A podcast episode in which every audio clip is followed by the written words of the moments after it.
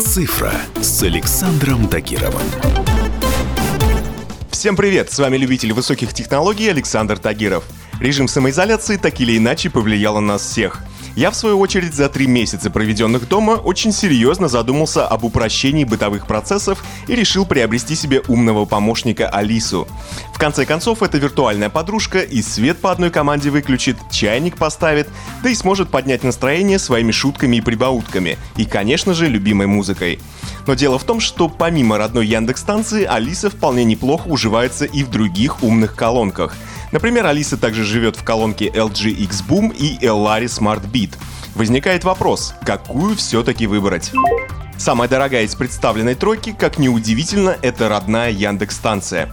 Компания потратила на нее уйму времени и сил, пытаясь сделать достойного конкурента американской Apple HomePod с помощницей Siri на борту. Результат на самом деле оправдал ожидания. Яндекс-станция незначительно уступает HomePod по качеству звука, но при этом гораздо функциональнее и лучше понимает русский язык.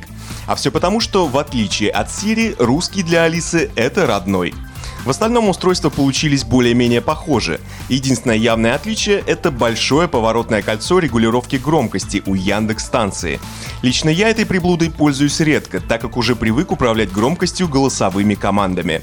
Ну и еще одно преимущество Яндекс станции — это особая технология микрофонной матрицы, которая позволяет слышать ваш голос лучше, чем это делают другие колонки. Второе устройство, где живет Алиса, это колонка LG X Boom. При выборе здесь в первую очередь привлекает факт, что к колонке приложила руку легендарная английская компания Meridian Audio, которая поставляет акустику, например, в автомобиле Jaguar и Land Rover. При этом на борту здесь всего два микрофона, а это означает, что устройство может не всегда корректно слышать ваши команды. В колонке Яндекса, например, микрофонов аж 6 штук. Что касается качества звука, то для меня это спорный вопрос. Большая часть тестировщиков и авторитетных блогеров склоняется к тому, что звук в LG действительно лучше. Но лично я никакой разницы с Яндекс станцией не заметил. Тут возможны два варианта. Либо мне медведь на ухо наступил, либо разница действительно не столь уж значительна. При этом для чистоты эксперимента я запустил пару треков настоящей рядом не очень умной портативной колонки бренда Marshall и понял, что легендарный бренд зовется таковым отнюдь неспроста. Звук в ней был и правда лучше, чем во всех умных колонках. Что ж, третий вариант дома для Алисы — это колонка Elari Smart Beat. Она же из представленной тройки самая недорогая.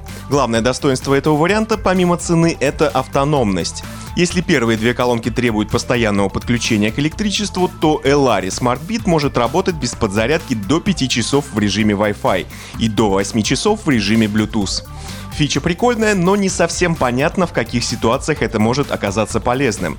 Дело в том, что умные помощники живут у вас дома, и их гениальность напрямую зависит от подключения к Wi-Fi.